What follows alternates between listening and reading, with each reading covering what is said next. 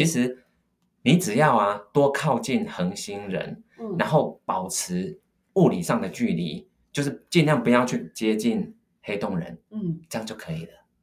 哦，为什么？因为其实你只要靠近恒星，恒星就会不断给你正能量，会给你温暖。嗯你只要在职场的一个空间里面，比如说你们的办公室里面，一定会有一两个是很正能量，对，而且是很乐于助人啊，有好东西会分享的，你就多跟这种人互动，你就跟他形成了一个很像，比如说太阳系，你就是嗯地球，是那你只要有那有那个太阳在，你就安全了，你就不用怕黑洞把你吸走。Hello，欢迎收听台版米兰达的只感可废，我是主持人 Shannon，用一杯咖啡的时间来聊聊职场和人生。Hello，大家好，今天我们很高兴邀请到艾瑞克来到我们的 Podcast。艾瑞克 Eric 是 TMBA 共同创办人，同时呢，他也是职涯发展顾问、专业投资讲师以及畅销书作家。他在去年出版的第三本书《内在原理：九个设定，活出最好的人生》版本，更让他荣获了金石堂二零二一年风云人物新势力作家。今天很开心能够邀请到爱投资也爱阅读的艾瑞克来一起喝杯咖啡，和我们聊一聊他的人生故事，也让我们学一学我们要怎么运用内在原理，成为最佳版本的自己。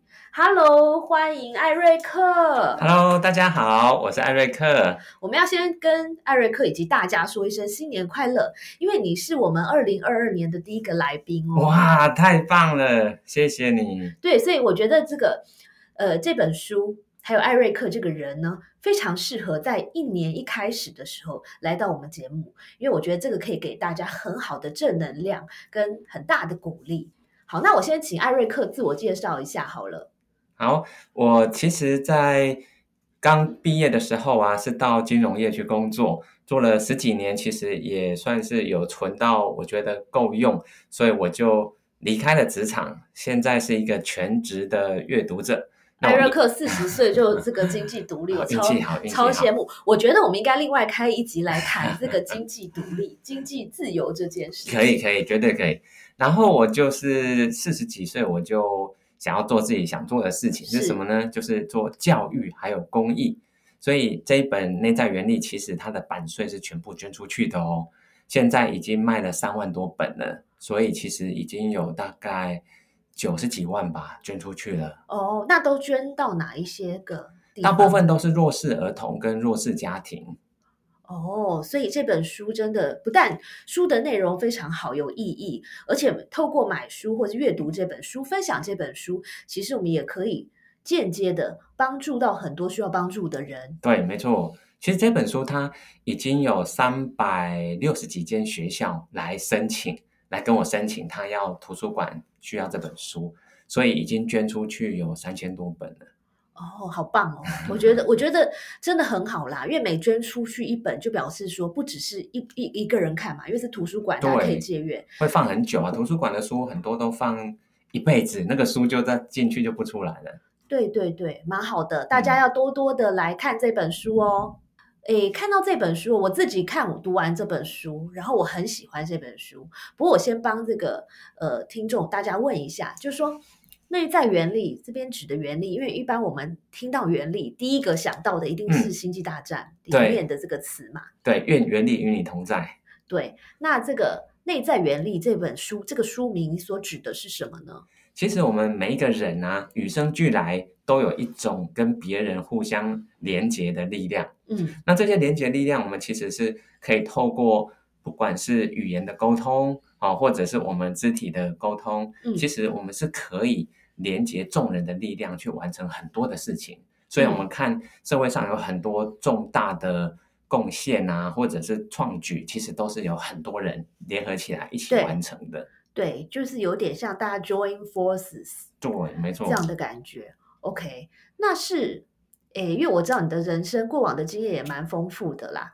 那是是不是因为你过去的一些人生故事或者一些逆境，激发你这个？首先你自己先学会，自己先教会自己怎么启对动你的内在原理，然后再来你会希望把你所体悟出的这些东西分享给大家。你可以稍微简单介绍一下吗？对，其实我大学的时候念的是资讯管理，嗯，而且是理工科的哦。但是那时候我很不开心，为什么？因为每天都在写程式，然后 debug，哇，那个晚上都脑筋都一直转，停不下来，因为嗯每个礼拜都要交程式交出来嘛，所以就没办法睡好。后来发觉哇，跟电脑这样子每天晚上奋战实在太讨厌了，我决定不念 IT 了，我决定要改念跟人有关的工的一些科目。后来我就研究所想要念商研所，台大的商研所算是嗯 MBA 嘛，嗯所以我其实是放弃了我的所上的那一种直升。我们那个时候其实是可以直升研究所，但是我就放弃，我就改去真是商研所，就落榜了。所以我爸爸就很不原谅，他觉得说我怎么这么天真啊，自作主张，好好的硕士可以念，就现在什么都没有，现在才大学毕业就要去当兵了。哦，所以那时候我是压力很大，有长达三个月哦，没办法好好睡，因为家人也不原谅我嘛。嗯那后来是遇到了，应该是我主动拿去找那个资管系的一个教授，叫做谢清佳，对，他就跟我说：“哎，我想要的生活到底是怎么样？”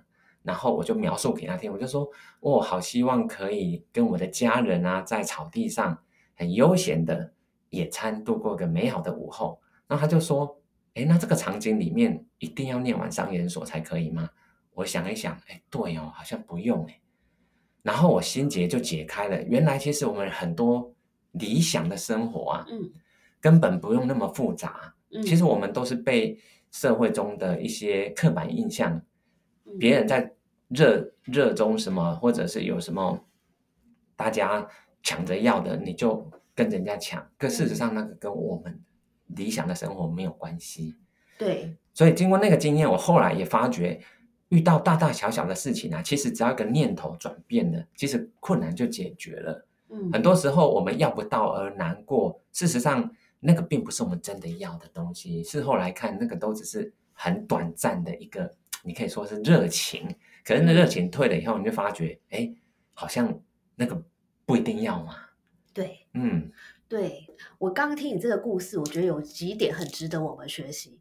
第一个就是说，你这个陷入困境或者说心情低谷的时候，至少你自己懂得去找别人找人帮忙对要伸出自己主动去找这位教授。嗯，然后第二是你有把他的话听进去，对，然后我感觉上啊，因为他问了你一些问题，会让你反思。嗯可是这中间是不是也有一个技巧，就是说，那以后我们碰到这样问题，我们可以问一下我们自己，就是嗯自问自答一下。对，比如说我现在很沮丧，因为我没有得到某个东西，嗯嗯，可是这个东西真的是我的目标吗？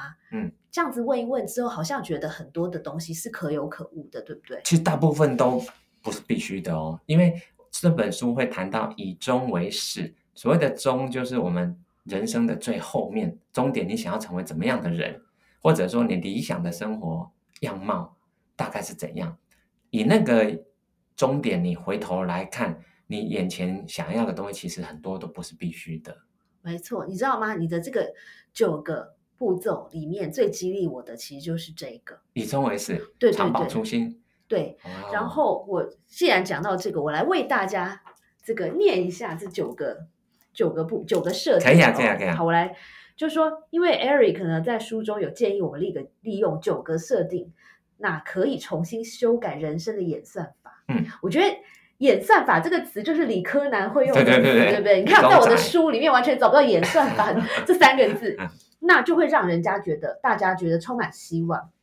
所以呢，大家仔细听好，这九个设定分别是：一人公司、三种工作、利他共赢、成功方程式、站对地方、无限思维、没有坏事、包容力以及长保初心。对那因为有九个设定对，，Eric 建议我们怎么读这本书呢？比如说这些设定有没有什么先后顺序之类的？好，这问题很棒哦。其实，在这本书的封面啊，有些人说是橘红色，有些人说是蓝绿色。嗯其实它两面都是封面哦。如果你是内向者的话，嗯像我，我是内向者，其实是从蓝绿色的那一面是倒着看过来的。这很有巧思哎。对经像过你的解释，我才因为懂了这个。因为轩呢，你是外向者，所以你一定是从橘红色开始看 No No No，我跟你讲，我是内向者。你是内向者，我们这个节目里面已经探讨了无数次，然后从来都没有人像。这 个哎，为什么我要说服大家我是内向者有这么难吗？哇，所以你看我的下一个问题，因为我看到你的那个封面的提醒，对所以我们要从长保初心跟这个，以终为始来来聊，对不对？因为我们对两个都内向者。好，大家请相信我是内向者。好，就是，诶，大家我觉得啦，这个东西知易行难，就是说我们每个人，比如说我们每次在职场上碰到一些困难，然后你去找一个人谈，大家就说，哎，你要想想你的初心，嗯不忘初心嗯，blah blah blah 嗯。但是在职场上，其实我们有很多的不如意嘛，对或者说很多的挑战，很多的东西你努力了，可是中间有很多的阻碍，或者是说很多的情况不是你可以控制的。那这些我可以把它呃，就是理解成我们人生的一些杂音或是一些干扰。那我们要怎么样超越这些杂音，回到我们的初心？我觉得这个要有点修炼，对不对？其实就是如刚刚我们讨论到，嗯一定要脑海中有一个明显的图像，嗯去显示出我们将来想要成为怎么样的人，对然后理想的生活的样貌。我们嗯必须先常常去想那个场景到底是怎样，那才是你的一个，你可以说你的目标嘛，哈。但是就像 GPS，嗯你第一步你一定要输入你的目的地啊，嗯啊，不然他怎么帮你导航？他就不知道你要导去哪里呀、嗯所以很多人其实都只只是看眼前的，你可以说就是热情或喜好，但是都忘了自己真正你想要到哪里去。所以你一定要先想清楚，你想要成为怎么样的一个人，然后你要让周遭的朋友都知道为什么？因为你一个人走得快，可是要一群人才走得远。哦，很多时候都是我们自己呀、碰到一个挫折或困难，你就卡关了。嗯嗯，可是旁边的人不知道怎么帮你，因为他又不知道你最后是想要什么，哦，所以他们如果真的，比如说你只是因为跟着热潮去挤一个窄门，那个窄门根本就不适不适合你，那你的朋友又不知道你最后想要当怎么样的人，所以他不见得能够帮对你，有可能帮得到忙。好，那这个想象未来的情境有没有什么技巧？有有有，其实因为毕竟我们都还年轻然后虽然我们都还年轻，所以我们可以用已经过来人的那些成功者，比如说我们看到各行各业的一些大老板啊，或者是已经功成名就的人，他们都会被写成书，嗯。因为现在出版社都会找成功人士把它写书，嗯。所以我们就去多看书，翻翻看，你总会遇到那么一位，你觉得哎，哇，好棒哦，这个人就是我想要的样子，他就会是你的一个典范。所以，我们是可以透过大量的阅读，去遇到一个我们心中想要理想的成为的那个对象。哦，那你以前是怎么怎么激励你自己的？其实我在高三啊，不是大学啦，大三升大四的时候就刚好有一本书上市，那时候很红哦，叫做《总裁狮子心》，是嗯严长寿。对，对他那个时候是亚都丽志集团的总裁，对，然后他那时候才五十，大概五十出头吧，他现在七十几岁。可是他那时候那本书就很激励我，为什么？因为他才高中毕业而已哦，然后就可以做到一个跨国集团的台湾区总经理，我就觉得，哎，那我要跟他一样，我觉得他可以帮助很多人，然后可以发挥很大的影响力，我好想跟他一样，所以我其实就通过那一本书去认识到这么一个人。后来我做了很多事情，包含捐钱啊、捐书、捐资源到偏乡，其实做的事情都跟他是很像的。嗯，所以我可不可以说，就是说，其实多阅读，或者是不一定是阅读书哦，嗯，比如说电影，比如说音乐，或者是各种形式的内容，podcast 也是，对，，听 podcast 等等，就是其实是很好的。当然当然，因为它可以帮助我们建立一个我们对于未来的一个理想的生活，或是说我想要变成什么样人的一个样貌的想象。嗯因为其实就有人说，其实聪明的人都是透过别人的经验嗯去学会事情的，嗯嗯嗯不见得你一定要自己去踩那个坑，自己摔的半死，然后你才会学到经验。其实不用哎、其实你就多听、多看、多学就可以啦。对，是这那那你刚才讲那一番话，我就想到我最近呢这几年来，我很受激励的是不是书，而是一部电影，就是那个呃 intern 的 intern 高年级实习有有有有，那那个我超喜欢的。对，因为那个女主角就是一个创业者嘛。对，然后你知道有几幕我非常觉得感动。嗯，第一个就是说她明明这么呃，第一个就是说她生活真的步调很快，然后她你还记得在那种偌大的办公室里面，她要骑脚踏车。对对对，对我喜欢那种生活的那种创业的紧凑的 tempo，哇，跟他就是他那么忙，可是你没有听到他在面很哀怨，对，或者说一直抱怨，对反而是很正能量。没错，甚至他的 meeting 都是五分钟还是一分钟一个单位在开。超欣赏他的。对，然后还有就是，你记不记得有一幕是他在那边假装他是客服，嗯，然后接电话，对，然后就有人呃，好像什么 wedding dress 记错，本来是粉红色，后来记成什么灰色之类，对，然后他后来他就假装呃他是客人，订了一份那个。呃，就是他们的呃，就是产品到他家，然后他发现天哪，那包的乱七八糟。因为照理来说，他们的产品都是用一个礼物盒包起来，嗯，然后用纸包的好好的。对，就他一打开来，他有吐血，因为是包的乱七八糟，没有好好的叠，所以他立马做什么呢？他就叫他的司机开车带他到那个就是一些比较郊区的那个就是包装厂去亲自包给别人看。哇哦，所以我觉得他这个中间这部电影中间的很多 details 很感动我，嗯，然后加上因为我也是女性创业者，我就觉得啊，看这部电影有助于我想象我的这个一些人生的风景，对说对对，未来想要是一个怎么样的状况？没错，其实我也是大量的这个电影的爱好者，我看好多电影，各式各样的我都看，一年大概看一百部。一年一百部，对啊，所以就是哇，在一百部一，这样你要花两百个、拜两三百每个小时看呢、片，对，很很正常啊。有时候我一天就看三片了。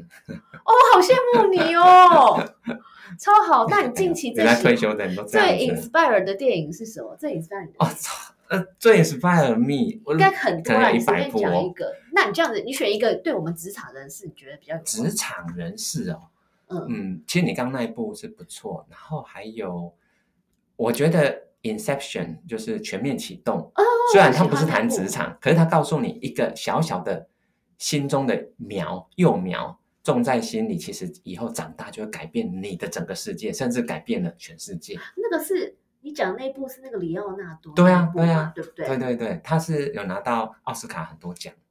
哦，OK，蛮好，这就让我想到另外一部电影叫《奇异博士》。有啊，我也很喜欢。我也很喜欢，因为我本来 你知道，因为我其实不是很太喜欢看这种呃，就是他是 Marvel 怪力乱神就是那种也不是怪力乱神，就是说太过商业的好莱坞片。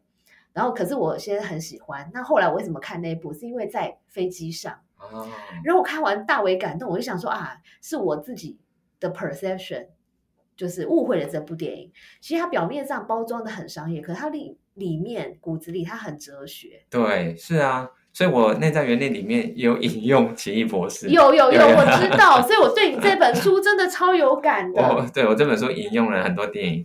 哎，你在书里面，我喜欢呃两个比喻，一个叫做职场恒星人，嗯，一个是职场黑洞人。对，这又是这个理科男的 证据。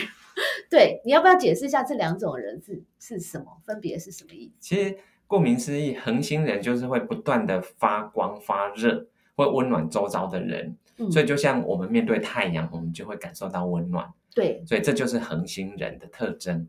那黑洞人是什么呢？基本上他们会不断的吸收附近周遭的能量跟资源，而且只进不出哦。所以你周遭如果黑洞人，你会发觉哇，你的精神都快崩溃了，你你快要疯了。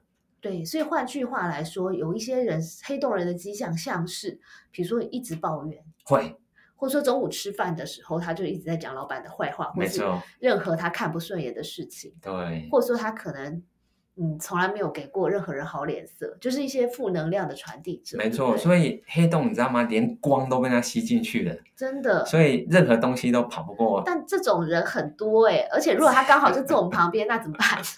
其实这个是我内在原力就有分好几种不同的等级，然后如果你还是一个职场的小咖，只是一个新鲜人，你的能量还不够到强大去对抗一个黑洞的时候，你就像一颗呃行星。行星呢，它的特征就是只你只能绕着一颗比较大的恒星去转。对，其实你只要啊多靠近恒星人，嗯然后保持物理上的距离，就是尽量不要去接近黑洞人，嗯，这样就可以了。哦，为什么？因为其实你只要靠近恒星，恒星就会不断给你正能量，会给你温暖。嗯，你只要在职场的一个空间里面，比如说你们的办公室里面，一定会有一两个是很正能量，对，而且是很乐于助人啊，有好东西会分享的。你就多跟这种人互动，你就跟他形成了一个很像，比如说太阳系，你就是嗯地球，是那你只要有那有那个太阳在，你就安全了，你就不用怕黑洞把你吸走。所以我们要成为，就是说我们要接近恒星人，嗯然后跟这个恒星人形成一个正向循环的太阳系。对，没错，我们必须要有意识的去选择，并且做出这个举动，对，而不是傻乎乎的，就是就被吸被黑洞吸走了。对对对，因为这个真的我们要不断的就是特意的、刻意的提醒我们自己。要啊，要啊！而且当然，如果可以的话，你要嗯训练自己成为一颗恒星，对，就说你自己也要能够发光发热，去温暖别人。为什么？一旦你开始愿意去帮助别人的时候啊，别人会靠过来，嗯，等于说你会吸引周遭的行星都向你靠近，嗯就你就成为一颗太阳了，所以你就形成了一个自成一格的星系。那你们所累累加起来的总能量跟总质量是够大，所以根本就不用怕黑洞了。换句话说，只要你自己是一个发光体，嗯，然后你的抵抗力够强，嗯甚至你可以积极的发出一些能量的话，其实你就是可以百毒不侵，对不对？对啊，所以其实大恒星根本不用怕黑洞啊，黑洞没办法把一个大恒星吸走。哦，那我们要怎么变成大恒星？就按照书 内在原理的九个方法，哎对对对，大家如果想要变成大恒星的话，我们就要去买书，然后看一下，仔细的研读这九个方法。对对，然后呢？那既然讲到了恒心，然后讲到了就是说，大家因为你帮助人，大家会往你靠近嘛。那我就想到你书里面讲到另外一个概念，就是站对地方。嗯，然后你说，你有说到，现在这个时代已经不是推力的时代，对而是一个影响力跟拉力的时代。没错对，对。那但是呢，这个这个道理我们应该也同意，没有人会反对啦。但是我觉得，对于我们两个都这么内向的人来说，跟我们的听众朋友很多人挺内向的，对那他会不会很多人可能就觉得啊，那我还要就是主动帮助人或主动去 reach out，呃，别人其实对我来说这么害羞的个性其实是挺挺勉强的，要很费力。那有没有嗯什么方法呢？哦，有有有，其实我们并不是说一定非得要去接触人群，一定要去参与很热闹的活动，其实不用。OK，其实我们内向人的优势是什么？其实我们会想很多。对，如果我们可以把想的这么多的东西，把它书写，嗯不管是打一些网络的文章啊，或者像您把它写成著作，嗯啊、或者是各式各样，你可以用文字来传达你的想法。其实我们的优势就是很容易去感动别人，很容易让别人觉得，哎、哇，好有 feel 哦，好有感觉哦。所以其实我们透过用这种文字的方式，就能够影响别人了。我们就会有想要跟我们一起读某些书啊，跟我们一起做某些事的人，就会靠近我们了。嗯，所以，我们并不是一定要去热闹的环境。对，而且我觉得现在我们呃还蛮有福气的一点，就是现在有社群媒体，对，我们还可以我们可以足不出户，然后就假设你有粉丝页或是社、嗯社社团的话，对，或是 LinkedIn，就是各种不同的媒体，其实只要你愿意写，或是你只要愿意分享，其实足不出户，甚至你不用开口说话，对，都可以发挥很大的影响力。没，错。其实疫情也让我们发现，其实不一定要人跟人聚在一起才能够发挥影响力哦，我们在网络上就可以了。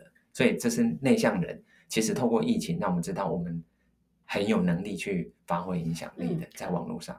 是，所以在这个疫情过去一年，几乎哎大概有一半都是嗯，大家都是在家工作吧。对，那老师也是透过网络的方式，是啊，我做一些演讲，或是 sharing，或是文字书写，对不对？对，当然从五月疫情爆发，根本不会有实体的活动嘛。对可是你看我的书在七月底上市，那时候还在三级管制哦。可是为什么我可以短短的三个月就卖三万本，，对，怎么做到的？因为根本没有实体的聚会啊。是啊，啊，就是在网络上，我就是靠书写，用文字的力量，其实文字的力量很大。谢谢收听今天的 Podcast，希望你喜欢今天的这杯咖啡。